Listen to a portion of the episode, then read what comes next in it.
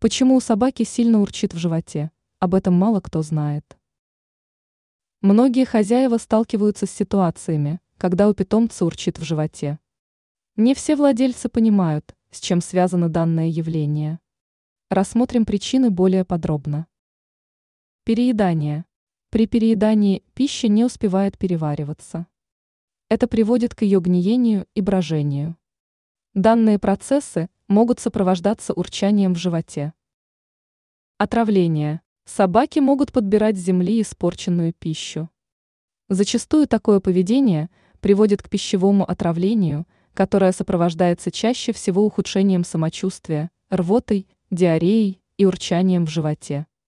В случае с отравлением лучше сразу обратиться к ветеринару. Заглатывание воздуха.